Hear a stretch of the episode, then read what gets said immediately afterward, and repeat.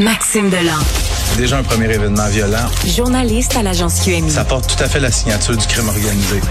Les faits divers avec Maxime Delan. avec Maxime Delan. Un film porno tourné sur un hôtel dans, dans une église. Habituellement, c'est dans les hôtels. Dans les hôtels, hein, dans les chambres, Ouais. pas fermées. Euh, bon, Maxime, bonjour. Salut Benoît. Femme de 22 ans retrouvée sans vie à Québec. Ouais, tard hier soir vers 22h30, le corps de la jeune femme de 22 ans qui a été retrouvé dans le dans un logement de la rue Boisseau, dans le quartier Saint-Sauveur. Écoute, c'est des c'est des proches de la victime qui étaient sans nouvelles déjà depuis quelques jours. Euh, ils s'inquiétaient pour elle, sont présentés à son logement. On cogne, on sonne, pas de réponse. On est vraiment inquiet. On appelle les On policiers. défonce. Les policiers arrivent là, défoncent et trouvent le corps de la jeune femme. Euh, là, les informations filtrent au compte-goutte parce que c'est quand même assez récent là, euh, comme événement. Selon la police, il s'agirait pas d'une mort naturelle. Pour le moment, on parle de mort inexpliquée.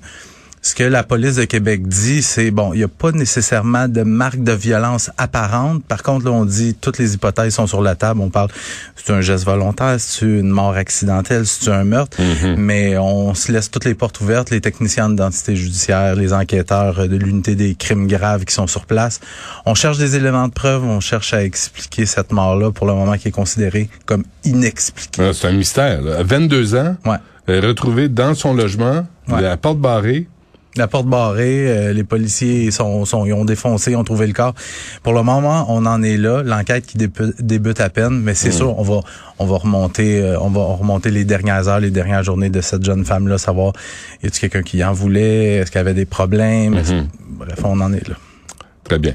Euh, deux policiers du SPVM accusés au criminel. Pourquoi? Ouais, ça, les policiers, le procès des policiers Patrick Gay et Pierre-Luc Furlotte s'est ouvert hier au Palais de justice de Montréal.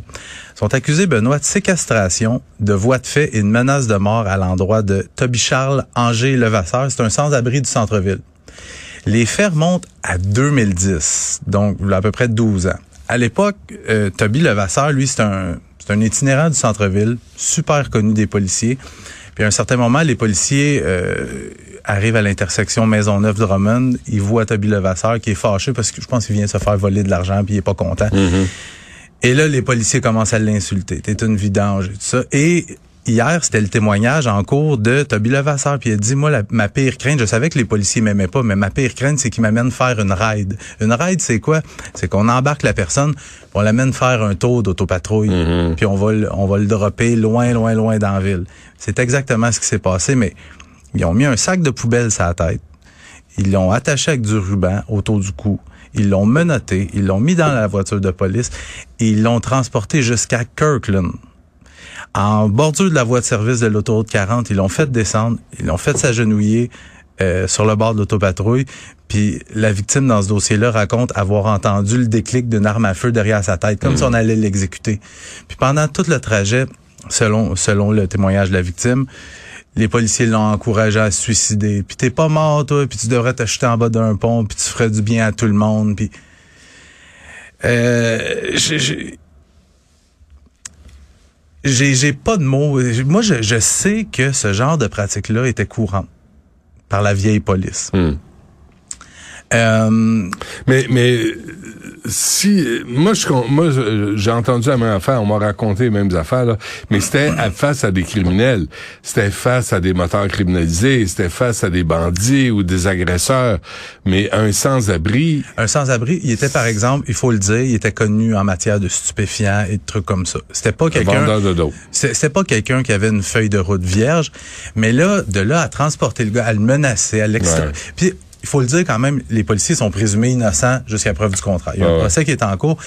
Mais là, 12 ans plus tard quand même. ouais, ben, parce que lui, il a porté plainte. Mais je veux te faire quand même entendre un extrait parce que le sans-abri, quand il a été laissé à Kirkland sur la voie de service, sans ressources, en pleine nuit, Hmm. euh, là, il se retrouve, les policiers s'en vont, évidemment, et il le laisse tout seul.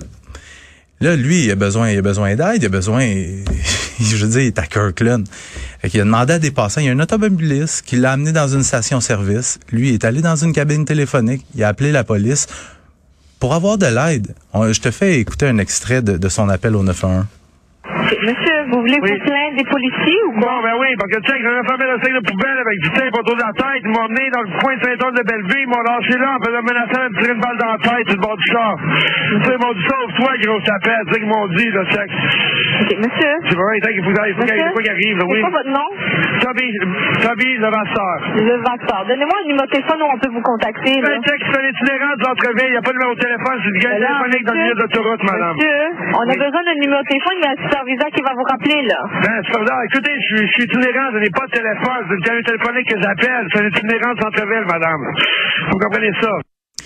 Là, l'extrait coupe, mais finalement, ce qu'on comprend, c'est que la fille, l'opératrice du 911, dit, écoutez, monsieur, vous êtes en plein milieu de nulle part, mais si vous avez pas de numéro de téléphone, on peut pas vous aider. Puis le, Toby Levasseur, il demande, il dit, y a-t-il un poste de police où je peux aller porter plainte? Ben, monsieur, ils sont fermés, les postes de police, on est en pleine nuit. Fait qu'en gros, arrangez-vous. Euh, Puis Toby Levasseur a finalement porté plainte contre ces policiers-là. Et euh, aux affaires internes, eux autres, ils ont enquêté, ils ont regardé le dossier, ils ont passé l'éponge. C'est finalement une équipe externe qui a repris le dossier, qui a réenquêté et qui ont finalement arrêté les deux policiers impliqués dans cette affaire-là. Tu sais, les policiers, là, quand tu rentres dans ce milieu-là, c'est protéger et servir. Il y a des bons policiers, mais il y a des mauvais policiers. C'est un privilège, Benoît, être policier. Puis euh, manque de jugement. Hein? Euh, c'est euh, peu qu'on peut dire. J'ai bien hâte de voir comment ça va se terminer, euh, ce procès-là. Puis une autre école évacuée? Ouais, hier après-midi, école secondaire Jean-Baptiste Meilleur à Repentigny, un peu avant la fin des cours, donc un peu avant 15 heures, quelqu'un qui téléphone à l'école et qui dit qu'il y a une bombe dans l'école. Bon. Euh, fait qu'on a évacué, on a évacué complètement l'école, on a évacué également le centre de formation professionnelle juste à côté et une école pour adultes également. On a fouillé les lieux, il n'y a rien qui a été trouvé, mais il y a une enquête qui est ouverte pour euh, essayer de trouver le, le plaisantin qui a fait euh, qui a fait cet appel-là. Benoît, c'est au moins le 16e événement du genre où on, on évacue une école, où on confine les élèves et le personnel depuis le début de l'année scolaire, en moyenne un par semaine. Moi, ça me fait rire, ça. Le plaisantin. tu sais, combien de fois tu utilises ça dans une journée? Le plaisantin. Le tout croche. Le plaisantin. bon. Non, non, mais c'est correct. C'est comme fripouille. C'est des mots qui veulent, qui veulent dire quelque chose. plaisantin, c'est quelqu'un qui veut faire une mauvaise blague? Un smat. là. Ouais, ouais. Ouais, ouais. Un plaisantin, ça, ça s'applique. Euh, Monsieur Delan, merci. Salut.